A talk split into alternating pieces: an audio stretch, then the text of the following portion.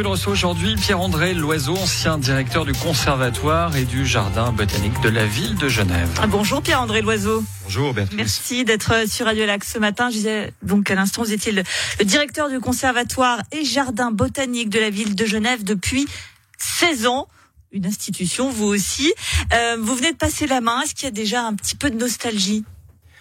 Oui, effectivement, il y a à la fois du, du, plaisir d'être, euh, de retrouver un peu de liberté, et puis la tristesse de quitter des, des, collègues avec lesquels on a travaillé, on a vécu ensemble pendant très longtemps. Je disais très souvent, euh, plus souvent peut-être qu'avec ma femme, et du coup, euh, c'est, c'est, c'est un, un petit déchirement, oui.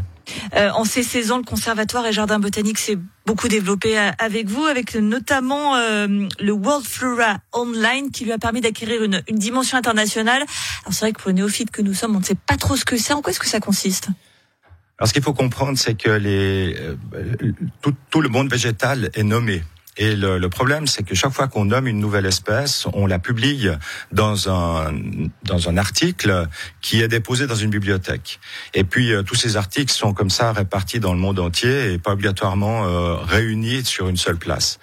Et c'est seulement en 2010 qu'on a réussi à faire une base de données avec toute la liste de tous les noms de toutes les espèces qui existent sur Terre. Et euh, c'est plus de 1 300 000 noms pour 350 000 espèces acceptées.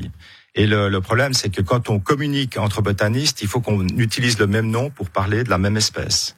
Et donc cet outil-là permet en quelque sorte de fédérer tous les gens qui travaillent avec des plantes et qui ont besoin d'un nom pour pouvoir euh, communiquer sur cette plante. Euh, imaginez par exemple que les, les pharmaciens ont besoin euh, d'avoir euh, une certitude sur l'espèce qu'ils sont en train de sur laquelle ils sont en train de travailler et avec laquelle, de laquelle ils vont tirer des principes actifs. Eh bien, il faut être sûr qu'on parle vraiment de la même espèce entre entre deux pharmaciens et pour ça, on utilise un nom scientifique puisque les noms euh, euh, vernaculaires, les noms communs sont différents dans chaque pays. Donc, on utilise le nom scientifique pour communiquer dans le monde entier.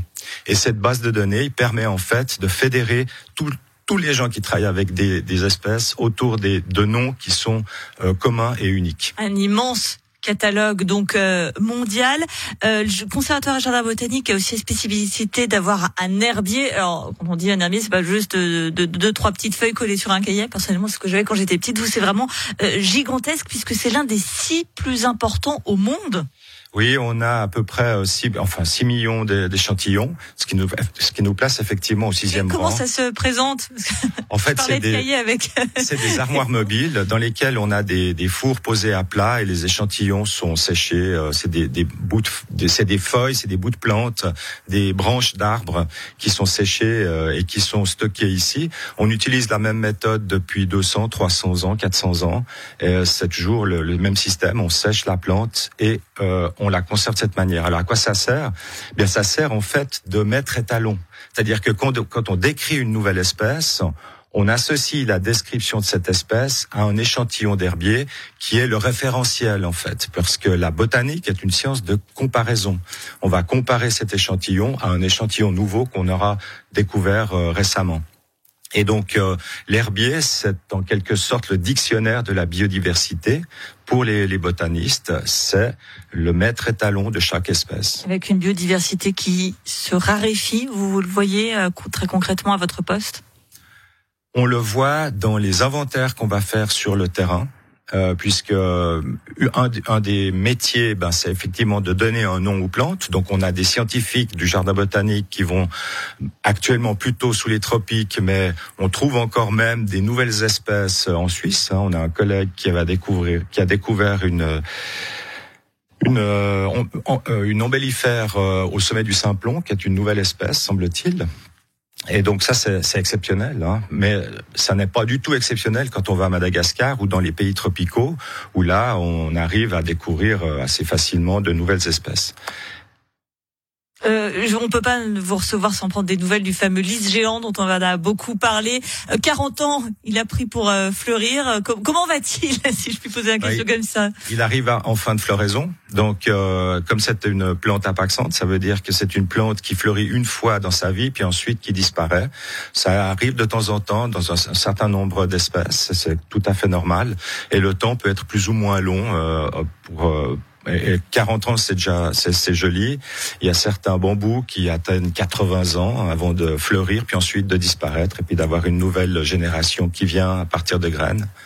Donc là, c'est ce qui s'est passé. Et ce, ce, lys, ce qui est amusant, c'est qu'il a été planté à peu près au moment où moi j'ai commencé ma carrière au jardin botanique, et il fleurit au moment où je pars.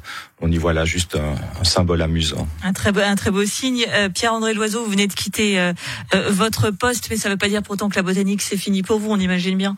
Non, effectivement, j'ai eu la chance d'être nommé directeur honoraire par le conseil administratif, euh, ce qui me donne la possibilité de continuer à avoir une activité de recherche au sein de l'institution, ce qui est euh, quelque chose de relativement classique dans les institutions scientifiques. Et euh, donc là, mon, mon ambition, c'est de reprendre des travaux en botanique. Merci beaucoup Pierre-André Loiseau, ancien directeur du Conservatoire et Jardin botanique de la ville de Genève. Et on ne peut qu'encourager euh, tous les jeunes voix qui nous écoutent à aller euh, se rendre dans cette très très belle institution parce qu'il n'y a pas que lys géant à voir là-bas. Il y a beaucoup beaucoup d'autres plantes. Merci beaucoup Pierre-André Loiseau. Merci pour votre invitation.